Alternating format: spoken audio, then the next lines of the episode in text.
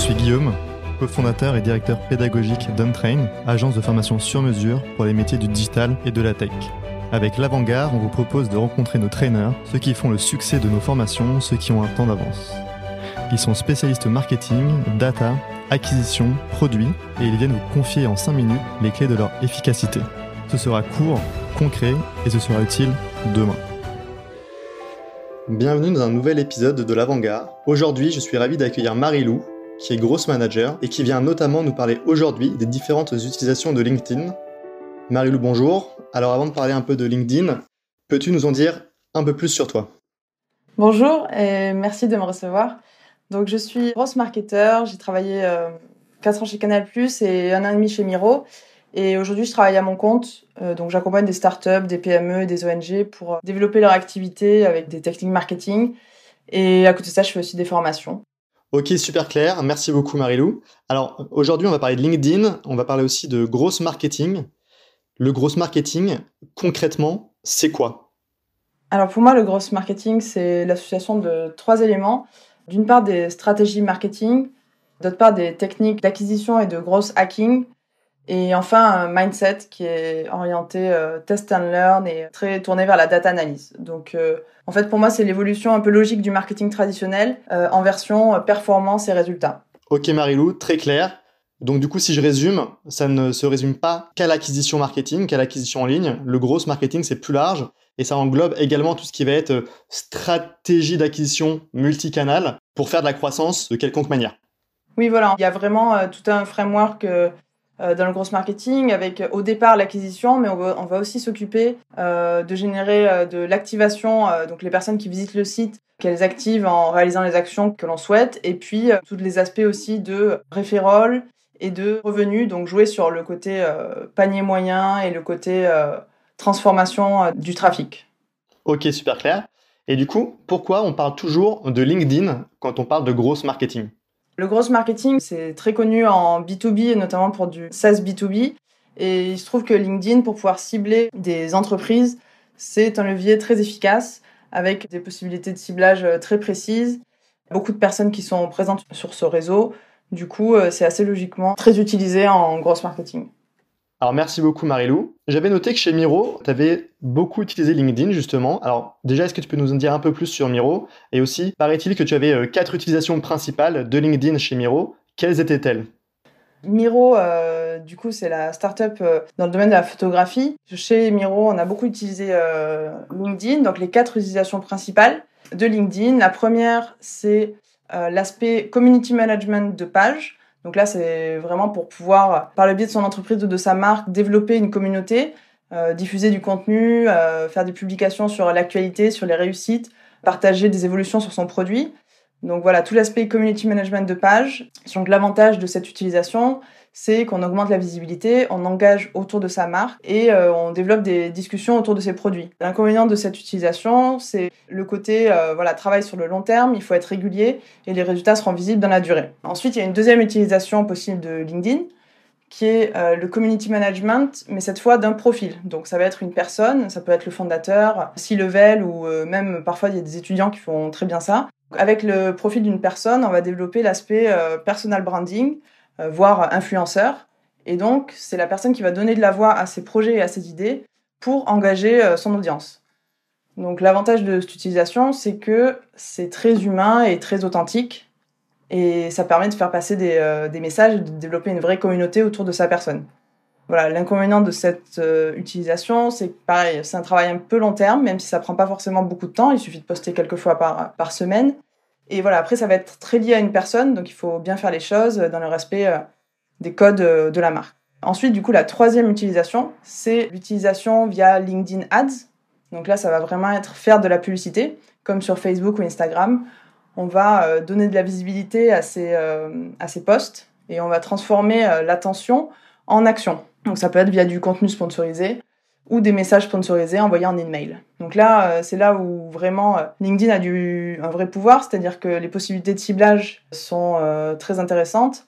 On peut aller cibler tous les employés d'une entreprise, ou alors on peut aller cibler toutes les personnes dans une entreprise de moins de 50 employés, ou alors les personnes qui viennent de changer de poste. Bon, il y a pas mal de possibilités.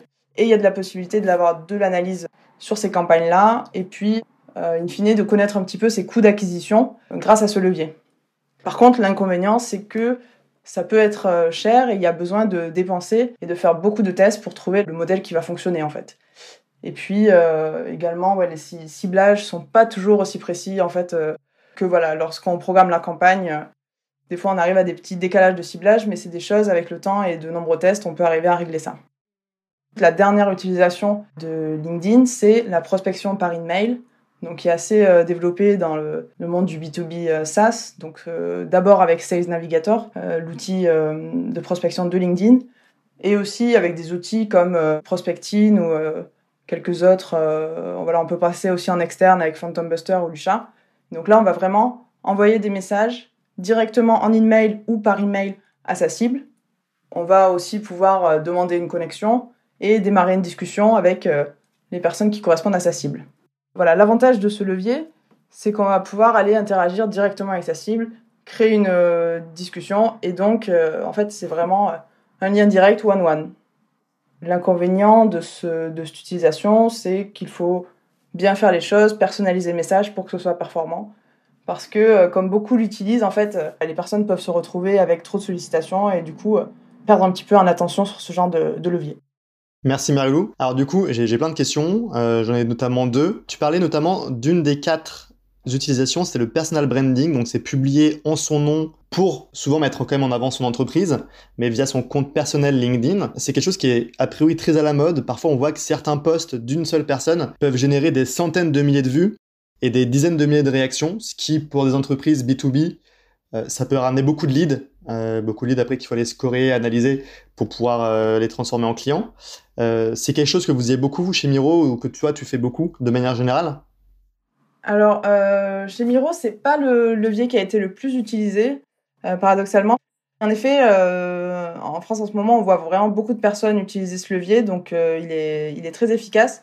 Mais en fait, voilà, il faut vraiment euh, un engagement en fait des, des Ça a plus de poids si c'est directement les personnes euh, du board ou alors des personnes qui ont des fonctions importantes dans l'entreprise qui euh, réalisent ce genre de de positionnement en tant qu'un peu influenceur. Et c'est ce qu'on voit beaucoup, oui, en ce moment, et ça performe bien. Il y a des techniques à, à mettre en place et je pourrais vous passer quelques ressources à, à écouter, notamment des vidéos qui sont intéressantes sur ce sujet pour en savoir plus.